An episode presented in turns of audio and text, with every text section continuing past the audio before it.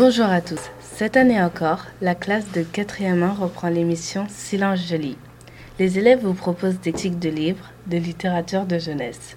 Ce projet sur l'année est mené par Madame Avenin et Madame Perrin. Pour cette première émission, ce sont Loane et Nicolas, Neil, Dylan et Martin qui vous proposent des idées de lecture.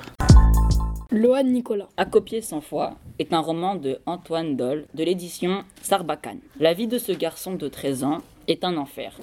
Au collège, il est le souffre-douleur d'une bande de garçons qui, parce qu'ils le sentent différent, l'insultent, le traitent de pédé. À la maison, où il vit seul avec son père, il se tait, il ment, il a tellement peur de décevoir ce père qui ne cesse de lui donner toutes sortes de conseils. Seul son amie Sarah le défend, le comprend, l'accompagne et parfois le fait rire. Il doit trouver le courage de parler à son père et de lui avouer qu'il l'est vraiment. Je trouve ce livre très bien car il est contre l'homophobie. L'auteur fait intervenir des propos vrais car dans la société d'aujourd'hui, il y a beaucoup d'harcèlement La morale, c'est qu'il faut s'assumer tel qu'on est. L'extrait que nous avons choisi se situe au milieu de l'histoire. C'est un dialogue entre Sarah, donc son amie, et le personnage principal.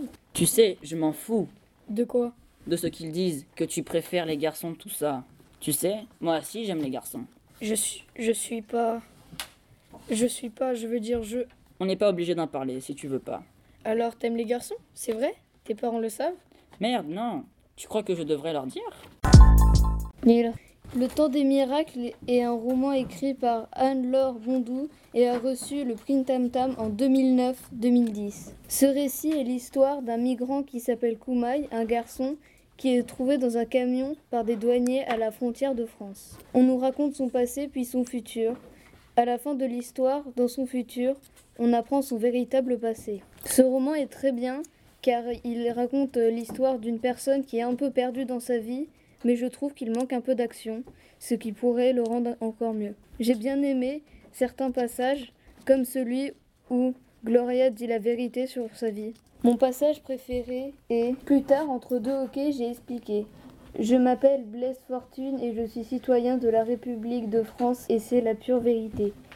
J'ai répété une fois, deux fois, trois fois, comme une prière, comme une chanson, mais c'était pire que de crier dans le désert. Les douaniers soupiraient, ils avaient l'air accablés. J'ai posé la tête sur mes genoux. J'ai bien aimé cet extrait car il dit pour lui la vérité et aussi car à force de répéter certaines choses, on commence à les avoir dans la tête. Comme il le dit, à force de le répéter, j'ai fait ça comme une prière, une chanson.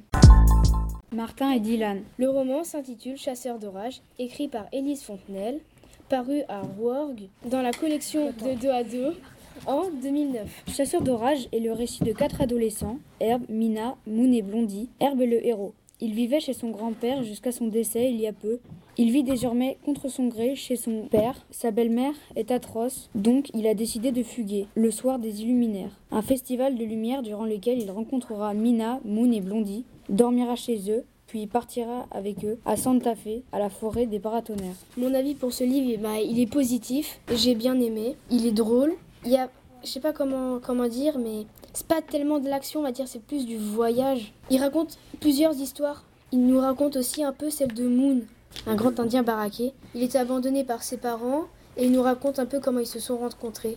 J'ai bien aimé ce livre car euh, il est très descriptif et on y découvre les paysages du désert au Canada et aux États-Unis. C'est très émouvant et l'histoire est vraiment bien racontée. C'est très drôle, comme dans l'extrait que nous allons vous lire. Ça se passe durant le trajet où les quatre amis vont aller dans un restaurant dans lequel euh, Blondine voulait aller pour déguster du fougou. C'est un poisson très cher qui est dangereux car s'il est mal préparé, il peut être euh, mortel. San Francisco est noyé dans le brouillard. On ne voit rien, à part le traway qui jaillit quand on n'y s'y attend pas. Même l'océan, on ne le voit pas. On le sent, on l'entend, c'est tout.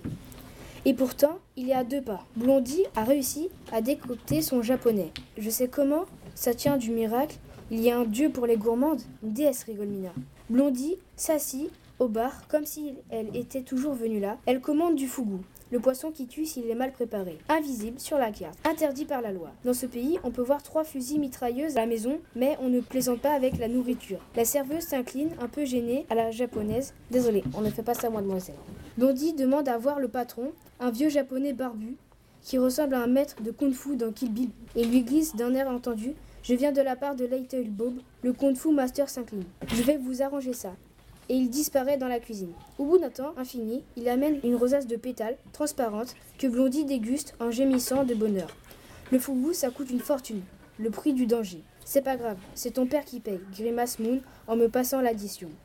Décidément, il a une dent contre moi celui-là. Blondie est au septième ciel. Il nous a juste laissé quelques lamelles de fougou. C'est pas mauvais, mais de là à faire tout ce cinéma. Mina se lève, je vais me laver les mains. Elle revient en souriant, en coin se penchant et chuchote dans mon oreille.